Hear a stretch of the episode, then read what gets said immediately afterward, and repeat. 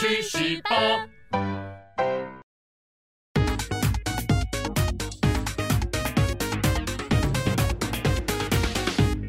人生自古谁无死，曾闻何须看报纸。大家好，欢迎收看《去史吧》，我呢是翟大叔。今天呢，我们要来跟大家讲一下关于妈宝的故事。基本上呢，每个人都想要找个伴儿，但是呢，所谓的男怕入错行，女怕嫁错郎，在现代女性的择偶条件里面，一定存在着的排除对象就是妈宝了。根据我的研究啊。在女性心中的黑暗排行榜里面，大概就是渣男大于正常男大于妈宝男这样子的地位了。渣男最香，接下来呢是正常男，而妈宝男呢是垫后的。如果说呢还有谁可能在妈宝男的后面，那只可能是宅男了。好，哭泣呢是无济于事的。我们还是来把这位你不知道的历史名人，却是个超级妈宝男的黑历史给全部抖出来吧。今天的主角呢，就是有着爱国诗人称号的陆游。陆游究竟有多爱国呢？陆游被保存下来的诗词大概有将近一万首之多。他的诗里面最鲜明的特色，就是洋溢着强烈的爱国主义的精神。他死前的最后名作呢，就是最有名的《示儿》这首诗。我来吟一下给大家听啊！死去元知万事空，但悲不见九州同。王师北定中原日，家祭无忘告乃翁。八十五岁的陆游在临终之前呢，留下了这首诗，当做了遗嘱写给他儿子。意思呢，就是说，我知道我快死了，但是我还是很关心宋朝的师徒。有一天呢，你看到咱们的军队收回了北边的师土的时候，祭拜我，不要忘记告诉我啊！这种心情像什么呢？就像是看猎人看到富坚狂修刊，有一种等孙子烧给我的感觉，大概就是这种心情了。怎么样？连遗嘱都是这样写，陆游是够爱国的吧？他除了爱国以外呢，同时也是一名史学家。他编撰了《南唐书》，保留下来南唐相当多的历史记录哦。好，我们现在讲完了陆游的光明面，现在我们要尽情的来八卦狂表这位坐古千年的大诗人啦！哈哈哈哈哈。陆游的妈宝事迹呢，是源自于他跟他的前妻唐婉之间的故事。陆游跟唐婉呐，是标准的日系动漫主角的背景，也就是发小、青梅竹马、又渲染哦，萨萨拉基米，就是像这样子的关系。也有另外一个说法呢，说唐婉呢就是他的表妹，有人说是，有人说不是。但不管是不是，两个人从小就生活在一起长大，这是一个事实。陆游跟唐婉呢，日久生情。于是呢，大概在陆游二十岁左右，两个人就结婚了。当时呢，陆游已经是一名才子，而唐婉竟然也写的一首好诗词，跟陆游是不相上下。而这一切都被咱们的陆妈妈看在眼里了。陆游他老母的内心戏呢是什么？就是，哎哎哎哎哎。女子无才便是德，你只要懂得相夫教子，照顾好家庭就好了。要是连你都这么厉害，你也想让我儿子在外面被羞辱就对了。你有想过亲朋好友跟街坊邻居的眼光吗？没有，因为你只想到你自己。于是呢，乡土剧的标准恶婆婆就产生了。当然了，恶婆婆还要保证会用不能够被证实的力量来确认自己的厌恶，他就找上了算命先生来给他排解疑惑一样。哎我这个媳妇可能有问题，算命先生，你给看看这个八字啊，看看他是不是会克我儿子。算命先生看了一下，呃，这八字啊，呃，我觉得还好了啊。这个小两口有的时候拌嘴没事儿嘛，哎，这个夫妻以和为贵啊。哎呀，算命先生，你这就不对了。我那个媳妇呢，还去私塾当代课老师哎，代课老师就是命中待客，你说对不对啊？说着呢，就把手中的银两晃了一下给算命先生看。算命先生瞄到了银两，哟呵，哎，又听到了他话这样讲，就顺着他的话说：“哦哦，好哦，呃，有克哦，克克多少？克夫、克子、克婆婆，呃，还克风邪。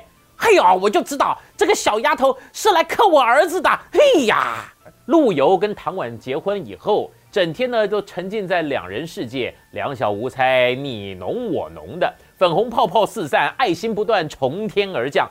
陆游啊，对唐婉以外的人事物都没有了兴趣，这就叫做放闪。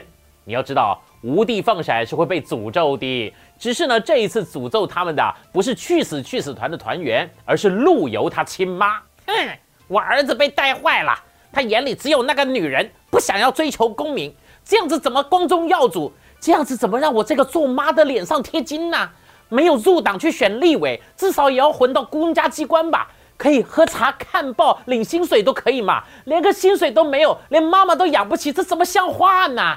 陆妈妈思前想后，就是想要找机会把唐婉给扫地出门。最后当然被他找到借口了，那就是抱孙子。唐婉呐，什么都好，知书达理，又有才华，但是偏偏没下蛋呐。两个人结了婚以后，好一段时间都没有生小孩。嘿呀，这下子可被陆游他妈抓到了大把柄了！好哇，你这个女人天赋点这么高，害我儿子脸上无光，整天腻在一起，让我儿子无心功名。果然是算命先生说的，克夫、克子、克婆婆，还克风邪呢。这就算了，连个孩子都不会生，我要你干什么？啊于是呢，陆妈妈心一狠，就逼着陆游跟唐婉离婚。哎呀！纵使陆游百般的不愿意，在那个百善孝为先的年代，也不晓得该怎么样拒绝，只好啊垂着心肝的离婚了。离了婚以后呢，陆游就变成好像没有魂的躯壳一样，跟妈妈安排的女人结婚，像看地沟一样的拼命制造，一共生了七个。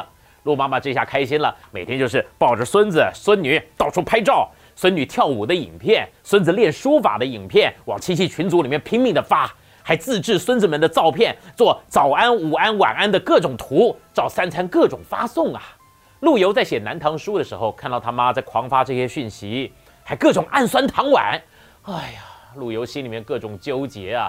一方面呢，觉得自己对不起唐婉；另外一方面，又没有办法摆脱母亲对于自己人生的控制。心一横，干脆把老妈的赖给封锁了吧。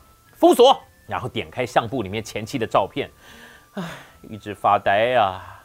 陆游想念前妻，他又恨他自己，又觉得自己实在太薄情了。于是呢，他就在 IG 的小号里面用现实动态发了一张黑色的背景，上面填了一首词牌，叫做《钗头凤》，标题是《红酥手》的词，来发泄自己的心情。红酥手，黄藤酒，满城春色宫墙柳。东风恶，欢情薄，一怀愁绪，几年离索。错错错。